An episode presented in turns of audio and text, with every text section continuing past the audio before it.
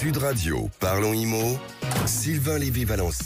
Votre rendez-vous 100% immobilier jusqu'à 10h sur Sud Radio comme tous les samedis. Bonjour Sylvain Lévy-Valency. Bonjour Jean-Marie et bonjour à tous. Fondateur de Radio Imo. On parle de quoi aujourd'hui?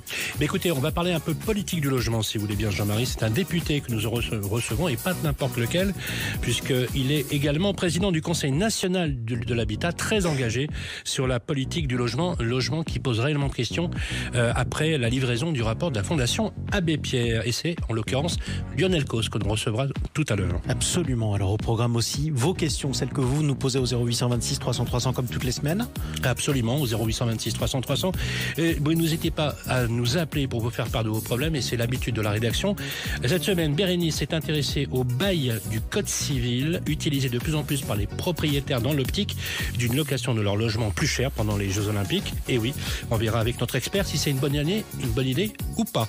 Et enfin, comme d'habitude, euh, Jean-Marie, Grégoire fera le tour de France des biens coup de cœur de la rédaction ainsi que le bien viager de notre partenaire Viagimo. Nous verrons ça tout à l'heure. Direction Saint-Nazaire, Dax et Nassini. Absolument. On va visiter des maisons pour vous. On va vous donner le prix, le plan de financement. Et si ça vous plaît, bah, vous achetez tout simplement. Allez, tout de suite, on commence avec Bérénice de Villefleurio. Bonjour à vous, Bérénice. Bonjour. les Bonjour, infos de la semaine à retenir, c'est avec Sylvain et vous. Absolument. Et on va commencer, euh, Jean-Marie, avec une bonne nouvelle. Oui, je vous l'avais dit la semaine dernière, les taux d'intérêt des crédits immobiliers ont légèrement. La concurrence entre les banques est de retour, donc n'hésitez pas à faire le tour des banques pour comparer ce qu'elles vous proposent en termes de taux pour votre crédit immobilier. Et c'est officiel, il y a de plus en plus de projets immobiliers financés par les banques en ce début d'année. La production de crédit a augmenté de 8,5% en janvier par rapport à décembre dernier. Alors on continue, les actualités immobilières à part l'étranger, on traverse euh, l'Atlantique cette fois-ci. Oui, direction le Canada. Alors si ce pays vous a toujours fasciné et que vous envisagez un jour d'y réaliser un investissement immobilier, eh bien sachez que dimanche dernier, le gouvernement canadien a annoncé la prolongation jusqu'au 1er janvier 2027 de l'interdiction pour les étrangers d'acheter un logement. Euh, L'objectif étant de faire face à la pénurie de maisons et d'appartements qui touche également le pays. hein. Euh, donc il existe euh, évidemment des exceptions à cette loi. Elle ne s'applique qu'aux résidences en ville et pas aux biens touristiques. Les réfugiés ou les, résidents permanents ainsi que certains étudiants internationaux et travailleurs temporaires ne seront pas concernés. Le gouvernement libéral de Justin Trudeau en fait reproche aux investisseurs étrangers d'avoir fait augmenter les prix des biens immobiliers et ce pendant des années, notamment dans les grands centres urbains et donc de rendre le logement inaccessible pour certaines familles canadiennes. Alors cependant, tous les experts ne sont pas du même avis. hein. Un grand nombre estiment que cette interdiction ne suffira pas à rendre les logements plus abordables pour les Canadiens, les investisseurs étrangers ne représentant que 2 à 7 des propriétaires de logements au Canada en 2021, selon les chiffres de l'Agence fédérale de statistiques. Alors justement, euh, on voit bien que la, la crise du logement touche tous les pays, Eh oui. hein, et, et aussi outre-Atlantique, euh, c'est pas forcément une bonne nouvelle. On va terminer ces infos, Bérénice, euh, avec une arnaque qui a fait perdre 26 000 euros à un couple. Et oui, alors mercredi, c'est là. Saint-Valentin. Euh, on voit que vous ne vous sentez pas concerné. hein. Jean-Marie est très Bon. Pour l'instant. Mais Il va falloir la fêter, Jean-Marie. Bon, je vois que vous aviez besoin de faire passer le rappel à quelqu'un en tout cas Voilà. qui Voilà. écoute en ce moment. C'est. Voilà, c'est un appel à candidature. Exactement. 0826 300 300. Bon, je suis mariée, je le rappelle. Bon, si pour l'occasion vous envisagez, envisagez de proposer à votre chéri d'emménager ensemble et d'aller même plus loin, d'acheter ensemble, attention aux arnaques. Certains faux conseillers bancaires sévissent. C'est ce qui est arrivé il y a un an à un couple de Tourcoing, Victoria et Romain, 27 et 29 ans. Ils avaient décidé d'acheter ensemble. Le couple, travaillant beaucoup, a donc demandé de l'aide à la maman de Victoria. Celle-ci a alors rempli plusieurs formulaires de simulation de prêt sur Internet. Et là, elle est rappelée par un certain Antoine, un soi-disant conseiller bancaire euh, Hello Bank, euh, qui lui propose un prêt immobilier à 2,2%. À l'époque, les taux étaient déjà entre 3 et 4%. Ah oui, d'accord. Donc là, elle se dit génial. Voilà. Euh, un taux intéressant. Ma fille et mon gendre vont devenir enfin propriétaires. C'est bien ça? C'est ça. Bon, ils ont quand même été méfiants, hein, parce que le taux, vous l'avez dit, était très intéressant. Euh, donc, ils ont appelé leur banque, ils ont appelé un courtier aussi, et tous leur ont dit que les conditions du prêt proposé n'étaient pas anormales. Le courtier leur a même dit, euh, bah, dépêchez-vous, euh, vous trouverez pas un meilleur taux ailleurs. Ensuite, il y a eu de nombreux rendez-vous avec le fameux Antoine, hein, le faux conseiller bancaire, qui semblait très professionnel. Voilà, il expliquait très bien euh, euh, les choses très techniques. Donc, il a gagné la confiance du couple. Et puis là, Victoria et Romain trouvent une maison, leur maison idéale. Et c'est là que les choses se corsent. Le faux conseiller bancaire demande au couple de verser leur apport personnel de 26 000 euros sur un compte de nantissement, soi-disant pour garantir le prêt, ce qui ne se fait jamais.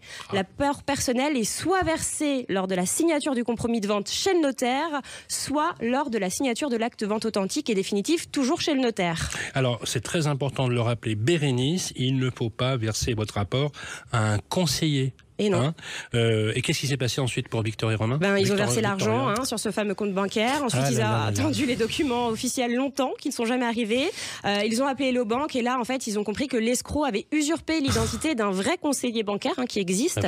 Euh, donc, ils ont porté point- plainte, Mm. mais ils ont peu d'espoir de retrouver leur argent. Oui, Et là, par contre, l'IBAN dont il s'est servi est un réel IBAN. Ouais. Il faut faire très attention aux néobanques. Vous savez, les banques sur Internet qui délivrent pour tous ceux qui n'ont pas les agréments AMF des IBAN réels Mmh. et ils s'en servent pour faire des arnaques. Il y a eu pas mal de dossiers ces derniers temps à la Et télévision. Bérénice- Antoine s'apprête à passer un dîner de Saint-Valentin quelque part aux Seychelles, en plus avec l'argent euh, de ce pauvre couple, c'est assez triste. hein. Ouais, c'est triste, oui, absolument. Ça pourrait prêter à rire, mais ça l'est pas du tout pour eux. Bérénice, quel conseil on peut donner à ceux Ouais. qui nous écoutent, très important, pour éviter d'être victime de ce genre d'arnaque Et attention parce qu'il y en a de plus Mm. en plus. Donc la première chose, je vous l'ai dit tout à l'heure, il ne faut rien verser avant la signature de l'acte authentique ou parfois lors de la signature du compromis de vente, mais cela, ça se passe toujours chez le notaire. La somme versée doit toujours être virée au notaire sur le compte de la caisse des dépôts et non à la banque. Et ensuite, des réflexes qu'il faut toujours avoir, se méfier des taux trop bas pour être vrai. Il faut toujours vérifier les mots employés aussi dans les mails que vous recevez, la terminologie, s'il y a des fautes d'orthographe. Et enfin, les banques le rappellent en ce moment, euh, un conseiller bancaire ne vous sollicitera jamais par SMS, par téléphone ou par email pour vous contraindre à valider ou annuler une opération de paiement. Ça se fait jamais par mail, par SMS ou par, euh, ou par euh, téléphone. Voilà, donc faites très attention, il y a beaucoup d'arnaques en ce moment. Voilà, c'est dit. Eh bien, en tout cas, euh, on notera le conseil. Merci à vous, Bérénice. On vous retrouve dans quelques minutes pour euh, les appels des auditeurs. Mais avant ça, Sylvain, place à votre invité. On va parler de quoi dans un instant? On va parler de, de la politique du logement, euh, sérieusement, Ouais. avec euh, l'état de précarité du logement, vous le savez, euh, dans le pays, avec Lionel Cause, député des Landes, et en outre président du Conseil national de l'habitat. À tout de suite sur Sud Radio. Sud Radio, parlons IMO, Sylvain Lévy-Valency. Votre rendez-vous immobilier jusqu'à 10h sur Sud Radio avec Sylvain Lévy-Valency et son invité. Merci Jean-Marie. Bonjour Lionel Cause. Bonjour. Merci d'être avec nous. C'est un plaisir de vous recevoir euh, sur ce plateau, sachant que je le sais, on le sait euh, à Radio Imo et maintenant à Sud Radio que votre engagement pour le logement décent et l'habitat des Français, c'est une véritable cause. Euh, parmi toutes vos fonctions, vous êtes député de la deuxième circonscription des Landes et depuis fin 2022, vous êtes président du Conseil national de l'habitat, une instance de consultation et de dialogue qui permet d'informer et d'améliorer la politique euh, du logement. On aimerait simplement que le CNH soit peut-être un peu plus euh, un peu plus coercitif euh, avec euh, un exécutif qui a l'air à la fois sourd d'oreille et aveugle. Bon, vous savez, ma, ma première question est simple. Est-ce que vous pouvez expliquer à nos éditeurs, un, quel est le CNH et comment vous travaillez en ces temps de crise massive du logement Dieu sait que c'est un vrai sujet. Et on a beaucoup de travail. En effet, euh, le Conseil national de l'habitat, que j'ai le, plaisir et l'honneur de, de présider donc depuis fin de 2022, est une, je dirais une organisation euh, qui regroupe un peu plus de 80 euh, professionnels du logement, euh, donc des personnes qualifiées, mais aussi des représentants d'organismes, de structures ou de, de syndicats. Donc, on a des représentants de la Fondation Abbé Pierre, des syndicats divers et variés, de la FFB, du MEDEF, euh, du- FNIM, FNIM, voilà. Donc tout le monde est représenté, UNIS. donc il y a une richesse, une diversité importante. Et donc c'est vrai que c'est cet organisme qui euh, donne des avis déjà sur les textes du gouvernement qui concernent euh, le logement. Alors ce ne sont que des avis euh, consultatifs, mais chaque fois qu'un texte, un décret sort du gouvernement, nous l'examinons, nous le mettons au vote. Euh, c'est arrivé une fois d'ailleurs, euh, depuis que je le préside. Je crois que c'est assez rare, mais c'était la première fois qu'un texte euh, n'a pas été pas obtenu la majorité. C'était sur justement la RLS, la reconduction de, de la RLS l'automne l'automne dernier. Donc pour vous dire qu'on a de vrais débats, moi c'est ce que je souhaite, qu'on puisse exprimer et je dirais prendre des décisions claires. La RLS qui a fait couler beaucoup d'en- d'encre, on va rappeler simplement à nos auditeurs, c'est la réduction du loyer de solidarité. pour les bailleurs sociaux et donc qui représente 1,3 milliard d'euros euros à partir de, hein. depuis 2023, voilà.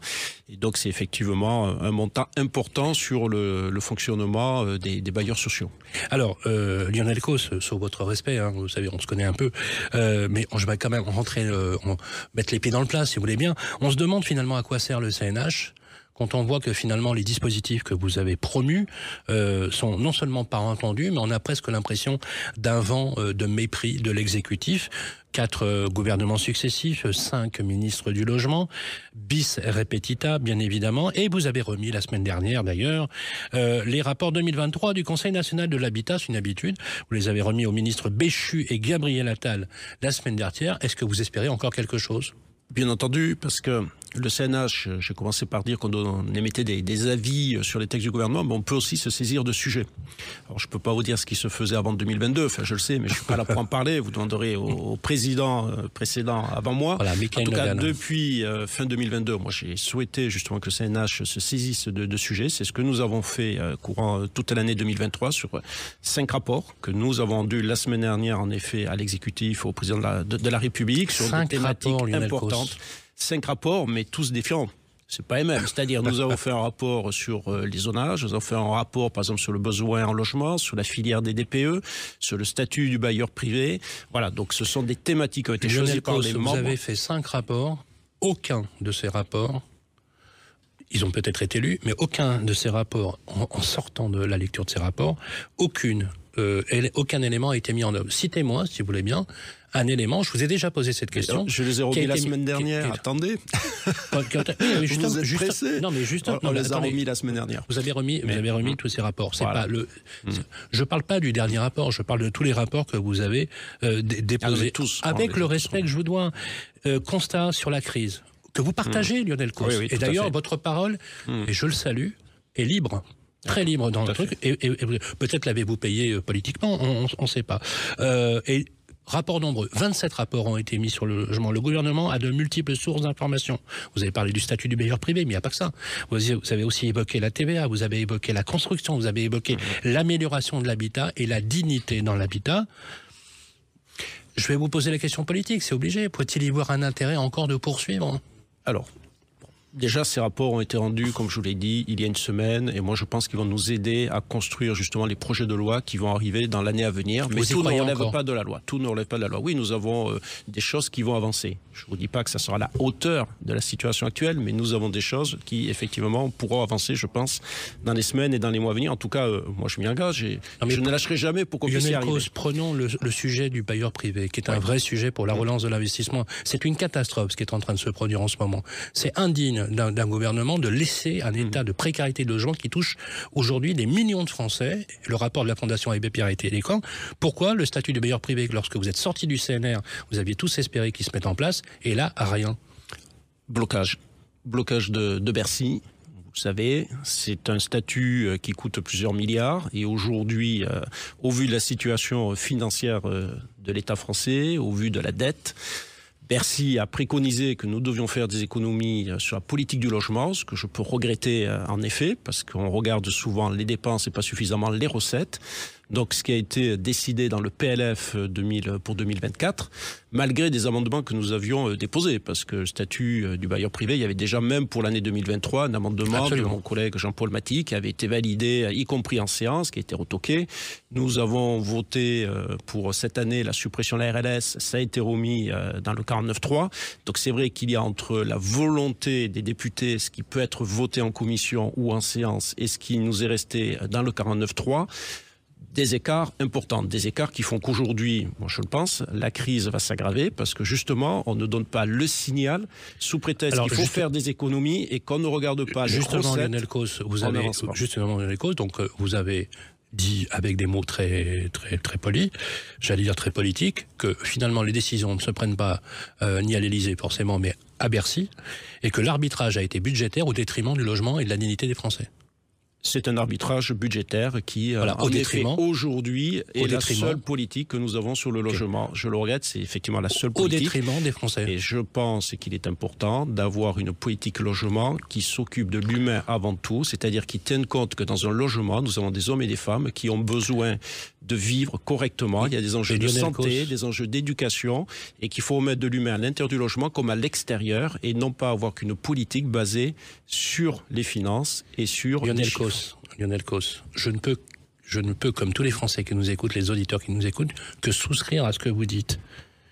Et Mais- on va se battre. Mais au-delà de ce discours, porter tout ça. on dit ce discours, il n'y a juste rien. C'est-à-dire que vous êtes aussi, alors pardonnez-moi, je vous le dis, vous êtes député de la majorité, Hum. euh, vous faites partie de cette majorité. Moi, je vous pose la question est-ce que le monde politique est déconnecté du monde des professionnels et de ceux qui ont les solutions? Pre- Prenons les, prenons les trois premières solutions, je vous en prendre une. Hein, D'accord? On va prendre une. Euh, recettes, euh, dépenses environ entre 39 et 42 milliards d'euros. Recettes, recettes 92 hors milliards. TVA, un peu plus de 92 milliards Hum. d'euros. Sauf que dans ces 92 milliards d'euros, ça rentre pas dans la même poche, ça rentre Eh pas dans la poche de Bercy, ça rentre surtout dans la poche des collectivités locales, Mhm. pauvres élus locaux qui en prennent plein la gueule justement. Quand vous prenez cet élément-là, qu'on chiffre même le- chiffre, par exemple, de la fiscalité du bailleur privé, en fait, ça coûte pas cher du tout à l'État. Donc, on voit bien qu'il y a quelque chose qui relève du dogme. Ça, ça vous fait pas hurler Ça me fait hurler parce qu'en fait, euh, nous avons deux façons d'avoir, je dirais, une approche avec, euh, avec le logement aujourd'hui qui euh, se retrouve dans tous les groupes politiques. Vous avez euh, d'un côté euh, celles et ceux qui considèrent que le logement, c'est comme, ça a été dit d'ailleurs par certains députés, c'est comme un smartphone, c'est un marché libre qui doit s'autoréguler et qu'il faut que l'État arrête de le, entre guillemets, subventionner à travers ou bien des mesures fiscales ou à travers des, des subventions. Et il y a ceux qui considèrent, donc Vous je y croyez partie- pas, ça non, je- pas du tout, parce que je considère, comme je vous l'ai dit, Vous ne croyez que pas à la perfusion, fiscale, la mise, euh, la mise sous respiration Moi- artificielle moi, de moi, je pense qu'il faut une politique au logement et que cette politique au logement nécessite une action forte, bien sûr, de l'État, mais aussi des collectivités territoriales. Et pour que cette, euh, cette action soit forte, il faut que nous ayons un cap. Et ce cap, il doit être bien entendu porté au plus haut niveau en disant voilà ce que l'on veut comme logement, voilà les objectifs que l'on veut atteindre et après on décline les politiques mesure par mesure que l'on veut mettre en place. Alors aujourd'hui, ce cap n'existe pas et ce que nous faisons, c'est réduire les aides, réduire la fiscalité favorable sur le logement en se disant, eh bien, normalement, euh, tout va rentrer dans l'ordre. Or, ce qui est en train de se passer aujourd'hui, c'est que ceux qui sont propriétaires s'en sortent bien, surtout s'ils n'ont pas de crédit, 40% des Français. C'est ça qui est compliqué, en fait, dans, dans le- la politique Attendez, de logement. C'est qu'aujourd'hui, vous avez sortent 40, bien. Vous parlez des propriétaires occupants, là. 40%, voilà, des Attendez, Français. Vous parlez des propriétaires 40 occupants. 40% des Français aujourd'hui occupants n'ont ni crédit ni loyer. Donc eux, effectivement, il n'y a pas d'impact de pouvoir d'achat avec leur logement sur leurs revenus.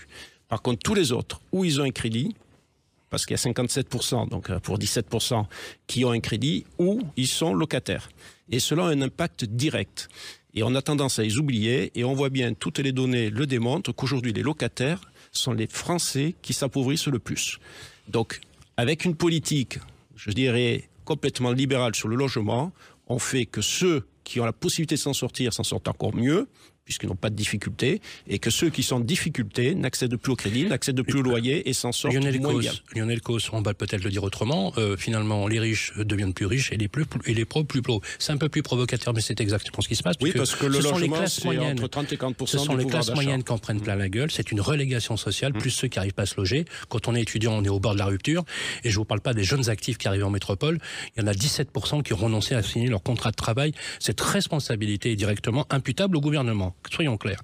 Dernière question, très rapidement. Vous avez déposé avec d'autres collègues euh, députés une proposition de loi pour introduire euh, les représentants de l'Assemblée nationale du Sénat et au sein du Haut Conseil de stabilité financière. Je trouve que c'est une super idée pour justement essayer de flexibiliser les octrois de crédit. On, on espère encore quelque vous voyez chose. qu'il y, a, qu'il y a des choses qui avancent. Oui, puisque alors j'ai déposé avec euh, de nombreux collègues, d'ailleurs de plusieurs partis politiques, Ça va se faire politique. J'ai une demande de rendez-vous demain avec le cabinet de Bruno Le Maire, qui est plutôt, euh, à ce que j'ai comprendre, favorable à cette PPL. Donc, Il était euh, favorable aux, bailleurs privés aussi. hein. J'espère que nous allons pouvoir y. Là, il n'y a pas de coût pour l'État. Donc en fait, elle est toute simple, la PPL. hein. Il y a- j'ai- Quand ça coûte rien, c'est bon. J'ai deux articles. hein. Le premier, c'est effectivement, je veux qu'il y ait deux parlementaires, un député, un sénateur dans Ah, la gouvernance du HSF pour qu'il puisse y avoir la transparence. Parce que même nous, parlementaires, on ne sait pas ce qui se dit. On ne connaît que les décisions, on ne connaît pas les, les débats. Et le deuxième, c'est tenir compte du reste à vivre au niveau des crédits et puis faire confiance beaucoup plus au réseau bancaire qui est aujourd'hui un réseau bancaire français qui est solide et qui sait évaluer Merci. le risque lorsqu'il accorde un crédit. Merci Lionel Cos, député de la deuxième circonscription des. Landes, président du Conseil national de l'habitat. Merci d'avoir répondu sans détour euh, à notre émission sur Parlement. On était très heureux de vous recevoir. Exactement. Allez, restez avec nous sur Sud Radio. On continue à parler logement dans un instant avec Sylvain Lévy-Valency et toute son équipe. Sylvain qui a mangé du lion ce matin. Alors n'hésitez pas, tiens, 0826 300 300. Venez prendre la parole vous aussi. Sud Radio, parlons IMO, Sylvain Lévy-Valency. Jusqu'à 10h avec toute l'équipe de Parlons Imo et Sylvain Lévy-Valency. Absolument, puisque l'autre versant de notre émission, c'est de répondre aux Français tous les samedis matins dans Ça vous concerne et ça vous concerne partout où vous êtes dans le territoire. Et cette semaine, Bérénice, sur le répondeur de Sud Radio, on a eu un message. Oui, tout à gens. fait. Alors je rappelle que vous pouvez nous laisser vos messages à tout moment. hein. 0826 300 300. N'hésitez pas maintenant pendant la semaine. On vous répond et on vous met en relation avec euh, des experts. C'est Jean qui nous a euh, écrit, qui nous a appelé. Il est propriétaire d'un appartement de 47 mètres carrés dans le 18e arrondissement de Paris et souhaite le remettre à la location alors que son locataire vient de quitter les lieux. Bon, jusque-là, rien, rien d'anormal, mais mais Jean sait que les JO, les Jeux Olympiques arrivent et aimerait euh, louer cet appartement un peu plus cher hein, pendant cette période. Euh, ça peut se comprendre. Euh, ils sont des milliers à vouloir le faire, des milliers de Parisiens à vouloir profiter de l'événement. Alors Jean nous a dit qu'il avait récemment entendu parler du bail code civil. Il se demandait si c'était une bonne idée pour de l'adopter pour pour son prochain contrat de location. Alors justement. Pour euh, parler de ce bail code civil, on va recevoir notre cher maître Romain Rossilandi, avocat en droit immobilier. Bonjour maître. Bonjour. On est ravis de vous recevoir, on adore vous recevoir euh, sur notre antenne. On ne s'en lasse pas. Voilà. Non, mais il y a un avocat en droit immobilier français. Ah bah c'est maître Romain c'est vrai, Rossilandi. C'est voilà. vrai, c'est vrai. Ah, Qui- Que de louanges. Eh ben oui, ça fait plaisir hein, de- le samedi matin. Bon, alors, maître, déjà pour nos auditeurs, euh, qu'est-ce que le bail code civil? Alors, je suis content que vous m'interrogiez là-dessus parce que c'est très à la mode. Euh, en ce moment, moi, j'ai beaucoup de clients euh, qui veulent faire absolument. Alors, moi, je faisais depuis longtemps du bail code civil parce que ça permet en fait d'échapper à l'encadrement des loyers. Mais je vais y revenir. Le bail code civil, c'est un, un bail de droit commun. En fait, c'est un bail qui est soumis aux dispositions du code civil, hein, les articles 1708 et suivants du code civil. Ça veut dire que euh, on, on y met ce qu'on veut dans ce bail. Mais ce qui est très important, c'est que ce bail est réservé aux résidences secondaires. Donc ça ne doit jamais être la résidence principale euh, du locataire. Ça, c'est très important. Sinon, on est soumis à la loi du 6 juillet 89, qui est d'ordre public, avec toutes les protections qui, euh, qui en découlent. Euh, ça peut fonctionner aussi, c'est souvent le cas, ce qu'on appelle le bail société. Vous savez, un bail consigné avec une société pour les, les besoins de ses collaborateurs, de ses employés, le, le bail lié à l'exercice d'une fonction. Donc à la base, c'est ça le bail code civil. Et quand on a mis en place l'encadrement des loyers à Paris, il y a beaucoup de gens euh, qui se sont dit, ah après tout, on va échapper à la loi de 89, donc à l'encadrement, on va signer des beaux codes civils. Euh, ce qui est intéressant aujourd'hui, c'est comme il y a les JO qui arrivent, les gens se précipitent là-dessus en se disant, ben, ça va me permettre de récupérer la jouissance de mon bien avant les JO, puisque vous pouvez fixer une durée très courte. Vous pouvez faire un bail code civil de 3 mois, 4 mois, 5 mois. Et euh, les gens espèrent pouvoir le relouer après, évidemment, euh, sur Airbnb pendant, pendant les JO. Donc c'est pour ça que ça a du succès. Euh, Et ça échappe à l'encadrement Oui. des loyers. oui, parce que vous n'êtes pas soumis à la loi de 89, vous êtes soumis aux dispositions du Code civil. Mais c'est dangereux quand même. C'est pour ça que je, je, je pense qu'il faut faire attention. Il faut que ce bail soit très bien rédigé. Moi, quand je le rédige, j'écris en noir, en gras, euh, que euh, le locataire est parfaitement informé qu'il renonce à installer sa résidence principale, qu'il est au courant que la loi de 89 s'appliquera- ne s'appliquera pas, euh, qu'il n'y aura pas de congé. Donc on peut d'ailleurs prévoir moi, c'est ce que je prévois dans ces baux-là. C'est aussi l'avantage, c'est très souple. C'est qu'on prévoit que le contrat n'est pas renouvelable par tacite reconduction et qu'il prendra fin de plein droit à une, à une date donnée.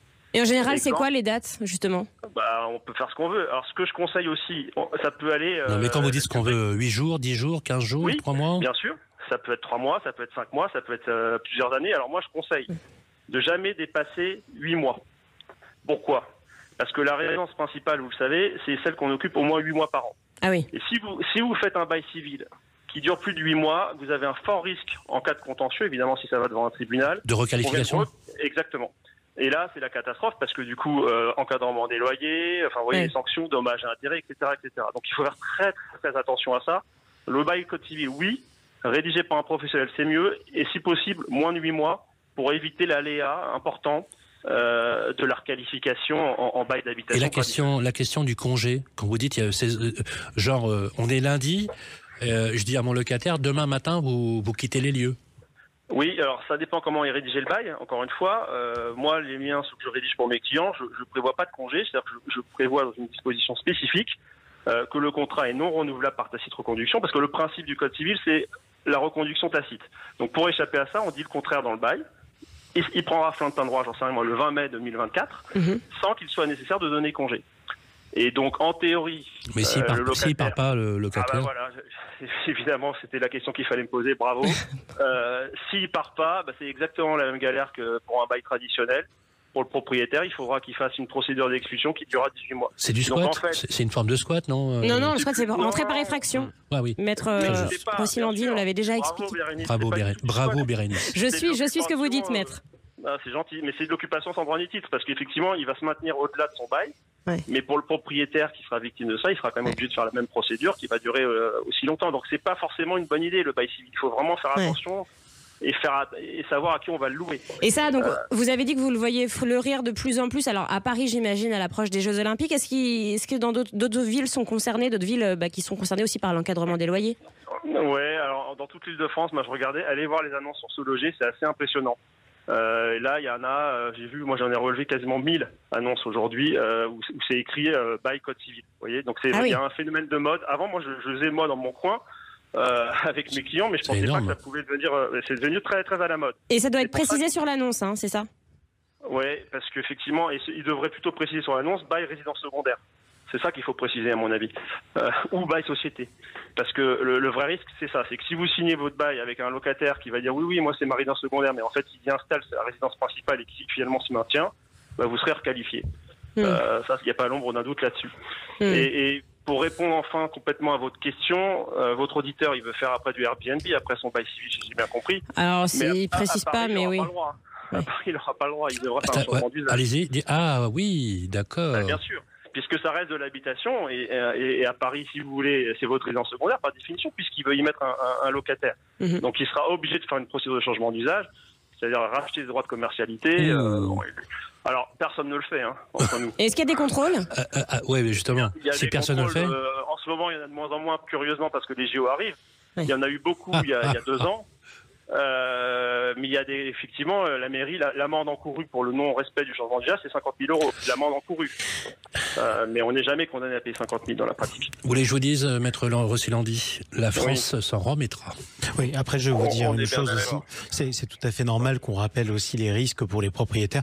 On peut aussi appeler les propriétaires parisiens à respecter un tant soit peu leurs locataires qui ne méritent pas tous d'être virés comme des malpropres parce que c'est les JO et Ah, je qu'on suis peut trouver un Mais chinois pour ou un ça, il russe faut qui dix fois plus absolument, cher. absolument. Donc, euh, Absolument. Et, et- et- et d'ailleurs, je, si vous me permettez, Jean-Marie, moi, j'a- j'a- j'abonderai complètement parce que les dindons de la farce, finalement, ce sont les classes moyennes euh, français Mm. Ouais. dans les villes qui, eux, n'arrivent pas à se loger. C'est un scandale. Et d'ailleurs, c'est eux qui paieront le prix des JO, euh, malheureusement. et Voilà. les étudiants aussi qui ont été euh, virés de leur logement Oui, par le Crous. absolument. Puis je rappelle Pour les simplement, JO, hein. je rappelle simplement un chiffre, hein, Jean-Marie. 49% d'annonces en moins sur deux ans. C'est ça. oui. Alloué. hein.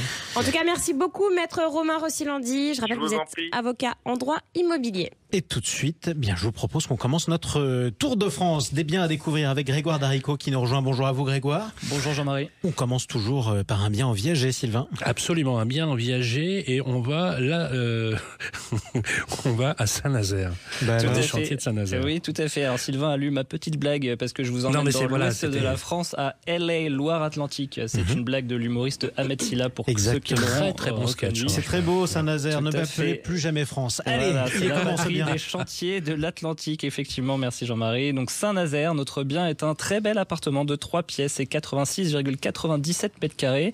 Un 3 pièces traversant, très lumineux. Il est idéalement situé à 150 mètres de la mer, 150 mètres des commerces et 250 mètres du bus. Très important. Notre appartement se situe au deuxième étage avec ascenseur Jean-Marie. Il comprend un séjour très lumineux, une cuisine équipée, deux chambres, une buanderie et une salle de bain. Et vous trouverez également un premier balcon tout le long du séjour avec vue sur la mer d'un côté, vue sur verdure et puis un second balcon pour l'une des chambres. Enfin, notre appartement possède une cave et un garage fermé. Alors c'est un bien proposé par notre partenaire Viagimo. Justement, il y a des conditions pour ce viager. Absolument. Il y a des conditions euh, particulières. Il faut savoir qu'un viager, c'est pas uniquement dans le film de Pierre Tchernia d'ailleurs.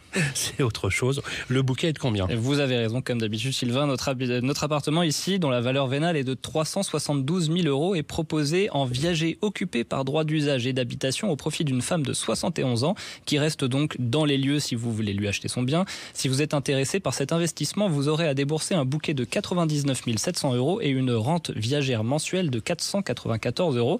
Là aussi, encore une fois, une vraie belle opportunité. Je vous conseille de foncer, contacter sans plus attendre l'agence Viagimo de La Baule ou de vous rendre sur le site internet de notre partenaire pour plus d'infos et photos www.viagimo.fr. Et puis en plus, c'est une bonne astuce pour les retraités euh, qui leur permet d'arrondir leur fin de mois. Donc c'est pour ça que c'est un système qui est très important. On continue le Tour de France tout de suite.